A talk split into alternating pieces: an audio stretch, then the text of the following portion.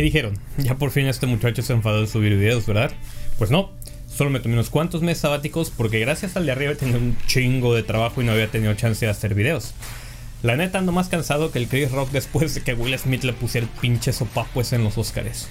Quiero aprovechar para mandar un saludo hasta el estado de Oaxaca a mi buen amigo el doctor Argenis Mata, quien hace unos meses ya me mandó una botella de mezcal tobalá para degustarla. Quisiera poder mostrarles el mezcal, pero como les mencioné de eso ya hace algunos meses, entonces más que obvio pensar que esa botella ya desapareció por completo. Pero estaba muy bueno por si lo quieren probar, así que pues muchas gracias Argenis.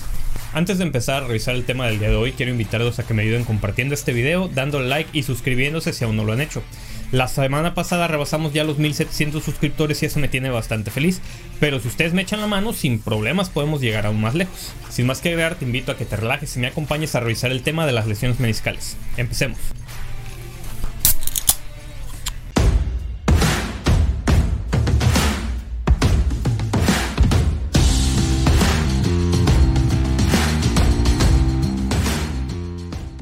Las lesiones meniscales son bastante comunes, siendo la indicación más común para cirugía de rodilla, teniendo un mayor riesgo de padecer aquellos pacientes que tienen una rodilla con deficiencia de ligamento cruzado anterior. Las lesiones del menisco medial son más comunes que las del menisco lateral, excepto en el contexto de una ruptura aguda del ligamento cruzado anterior donde las lesiones del menisco lateral son las más comunes. Por su parte, las lesiones degenerativas que se presentan en pacientes más ancianos usualmente suelen afectar al cuerno posterior del menisco medial. Recordemos que los meniscos son estructuras fibrocartilaginosas en forma de cuña situadas entre los cóndilos femorales y las mesetas tibiales, las cuales tienen muchas funciones en la rodilla, incluida la retroalimentación propioceptiva, la distribución de la carga durante la carga fisiológica, la lubricación articular durante el movimiento y el mantenimiento de la estabilidad y la congruencia de la articulación tibiofemoral. La matriz extracelular comprende principalmente colágeno tipo 1 con cantidades más pequeñas de colágenos tipo 2, 3, 5 y 6 y también incluyen otros componentes como los proteoglicanos, principalmente el agrecano, que atraen y se unen al agua que comprende del 65 hasta el 75% del volumen meniscal. Así que mientras que el colágeno tipo 1 es más abundante en las zonas superficiales de los meniscos para proporcionar resistencia a la tracción, se encuentran mayores concentraciones de proteoglicanos y agua en las zonas más profundas y proporcionan resistencia a la compresión. Las fibras de colágeno están orientadas al azar en los aspectos superficiales de los meniscos. En las zonas más profundas, las fibras de colágeno están orientadas en un patrón circunferencial y estabilizadas por fibras de unión intermitente orientadas radialmente que anclan las fibras circunferenciales. Esta orientación proporciona resistencia a la tracción superficialmente, así como absorción y disipación de las tensiones circunferenciales de la carga axial durante la carga de peso, con transmisión del 50% de las cargas articulares en extensión de la rodilla y hasta el 85% en flexión. De esta forma, los meniscos protegen al cartílago articular de cargas excesivas y contribuyen a la congruencia articular durante la carga de peso. También es importante mencionar que los meniscos medial y lateral tienen diferentes características anatómicas macroscópicas. Cada uno tiene un cuerno anterior, un cuerpo, un cuerno posterior, pero el menisco medial es semicircular o en forma de C y cubre el 50% al 60% de la superficie de la meseta tibial y está unido a las fibras del ligamento colateral medial profundo y a la cápsula articular, por lo que su movilidad es limitada. Por su parte, el menisco lateral tiene una forma más circular que el menisco medial. En la inserción del menisco lateral posterior, los fascículos popliteo-meniscales se extienden desde el menisco hasta la cápsula posterior y crean el hiato popliteo cuando el tendón popliteo se vuelve intraarticular. Los ligamentos menisco-femorales conectan el cuerno posterior del menisco lateral con el cóndilo femoral medial. Debido a que el menisco lateral tiene una unión menos continua a la cápsula que el menisco medial, el menisco lateral tiene más movilidad, lo que puede conferir un efecto protector. El suministro vascular de los meniscos proviene de las arterias geniculadas superior, media e inferior. Entre cerca del 10 al 30% de la periferia del menisco está bien vascularizada por ramas sinoviales y capsulares y las zonas de los meniscos se describen en base a esta anatomía vascular. De esta forma, el tercio exterior, la región bien vascularizada, se denomina zona roja roja.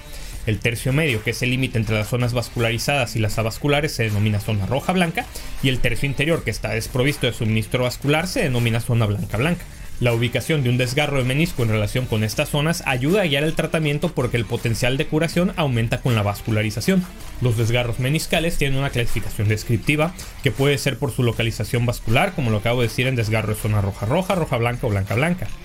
También puede ser dependiendo de su posición en desgarros del cuerno anterior, del cuerpo, del cuerno posterior o de la raíz meniscal, o también por el patrón del desgarro que puede ser vertical o longitudinal, en asa de balde, oblicuo, en flap o pico del oro, como le quieran llamar, horizontal, que esto se asocia mucho a quistes parameniscales, o también pueden ser desgarros complejos. Los pacientes con un desgarro traumático pueden informar el inicio del dolor durante un mecanismo de torsión o durante la flexión profunda de la rodilla. Ocasionalmente se informa un estallido audible o palpable y aproximadamente la mitad de dos tercios de los pacientes informarán algún grado de hinchazón de la rodilla. También se han informado síntomas mecánicos como atrapamiento o bloqueo franco en 12 hasta el 69% de los pacientes de acuerdo a algunos estudios, y estos síntomas pueden sugerir un desgarro inestable. El examen físico debe comenzar con una evaluación de la alineación general de las extremidades inferiores y la inspección de signos externos de traumatismo o la presencia de un derrame, y la palpación de la línea articular puede provocar sensibilidad en el lugar del desgarro del menisco. Como los desgarros del cuerno posterior son los más frecuentes, la línea de la articulación posterior es un lugar común para esta sensibilidad. Las pruebas específicas para buscar un desgarro meniscal son la de McMurray, la de Apley y la de Thessaly. Cada una de estas pruebas funcionales está diseñada para colocar el menisco patológico bajo una carga axial y una carga rotacional, recreando así el dolor y o los síntomas mecánicos. En la prueba de McMurray, el examinador agarra el talón del paciente y flexiona la rodilla hasta el final del rango con una mano, mientras usa la otra mano para sostener el fémur distal. Para probar el menisco medial, el examinador coloca la rodilla en rotación externa y aducción mientras extiende la rodilla a unos 90 grados. Para probar el menisco lateral, el examinador flexiona la rodilla pero ahora rota internamente y abduce la rodilla del paciente. Esta prueba se considera positiva si el paciente experimenta dolor o cuando el examinador siente un clic. El test de compresión de Apley se realiza con el paciente en decúbito prono. La rodilla que se está examinando se flexiona a 90 grados mientras que la otra pierna está completamente extendida, descansando sobre la mesa de exploración. El examinador debe aplicar una fuerza axial hacia abajo para comprimir la rodilla del paciente mientras se realizan movimientos de rotación interna y externa de la tibia. Si el paciente experimenta dolor en la cara medial de la rodilla, esto es indicativo de una lesión del menisco medial. Alternativamente, si el paciente experimenta dolor en la cara lateral de la rodilla, esto es indicativo de una lesión del menisco lateral. Y por último, la prueba de Thessaly, en donde el paciente se para con los pies planos sobre una pierna, mientras el examinador sostiene al paciente por las manos para que no pierda el equilibrio. Después el paciente flexiona la rodilla 5 grados y rota el fémur sobre la tibia medial y lateralmente 3 veces, mientras mantiene esta flexión de 5 grados.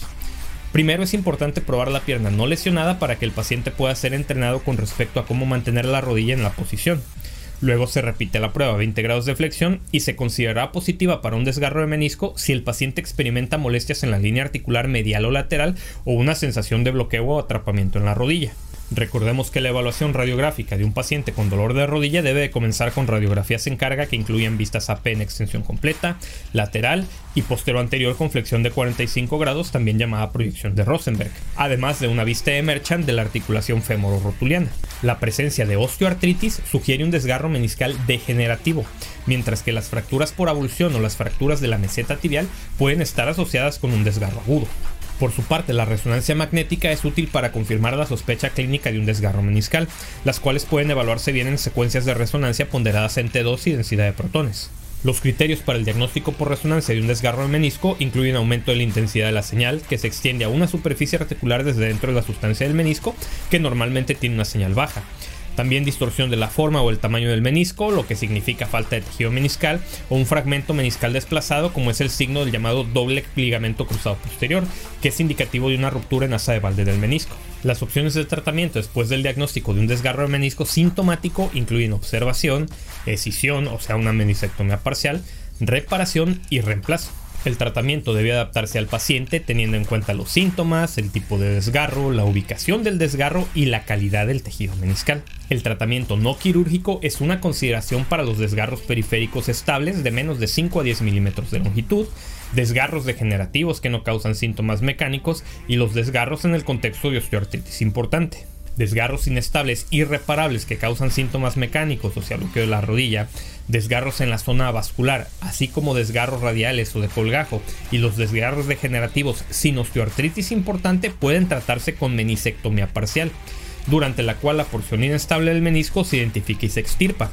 Y el tejido adyacente se moldea en un contorno suave y estable que conduce hacia el segmento estirpado. Cuando se utiliza este tipo de tratamiento es fundamental preservar tanto tejido meniscal como sea posible y evitar crear un defecto que atraviese todo el ancho del menisco, ya que estos pacientes pueden degenerar en una osteoartritis de rodilla post-menisectomía. Así pues, con la creciente evidencia de que tanto la lesión meniscal por sí misma como la menisectomía parcial conducen al desarrollo de osteoartritis, ha habido un cambio hacia la reparación meniscal como el tratamiento de elección para los desgarros meniscales siempre que sea posible, donde el objetivo es proporcionar al menisco un soporte estructural y la capacidad de curarse, preservando así la integridad del menisco y restaurando su función. En general, se cree que los desgarros longitudinales traumáticos que ocurren en la zona roja roja en pacientes menores de 30 años son los más susceptibles de una reparación exitosa, aunque también se ha demostrado buenos resultados en las reparaciones de la zona roja blanca en pacientes jóvenes. Por su parte, los desgarros de la zona blanca blanca recordemos que son avasculares y por lo tanto tienen un potencial de curación limitado. Existen diferentes técnicas para reparar el menisco, que puede ser de dentro fuera, que es el gold standard, o la fuera dentro, que requiere de incisiones adicionales alrededor de la rodilla, dependiendo de la localización del desgarro. También hay múltiples dispositivos de varias casas comerciales que te permiten hacer reparaciones todo dentro, las cuales son el tipo más común de reparación reportada porque pues patrocinios que puede insertarse a través de los portales artroscópicos estándar, lo que reduce el riesgo de lesión neurovascular. Si bien este tipo de reparación tiene altas tasas reportadas de complicaciones como ruptura del implante o lesiones osteocondrales, las nuevas generaciones de implantes se han diseñado de manera que se disminuyen estos riesgos y los resultados a mediano plazo han sido bastante decentes. Y por último tenemos el trasplante meniscal, el cual parece ser un tratamiento viable para pacientes menores de 50 años sin artritis avanzada con dolor y disfunción por patología meniscal que justifique una menisectomía subtotal o total.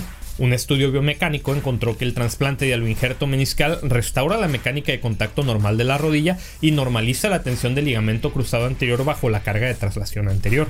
Las técnicas descritas incluyen procedimientos abiertos y asistidos por artroscopía, así como varios métodos de fijación, como el trasplante con tapones óseos unidos a los cuernos anterior y posterior, un puente óseo común unido a ambos cuernos y la fijación solo con suturas. Se ha reportado una mejora sustancial en las puntuaciones de los resultados clínicos, así como en las medidas radiográficas de la osteoartritis a los 3 o 4 años de seguimiento para el trasplante de injerto de menisco medial y lateral.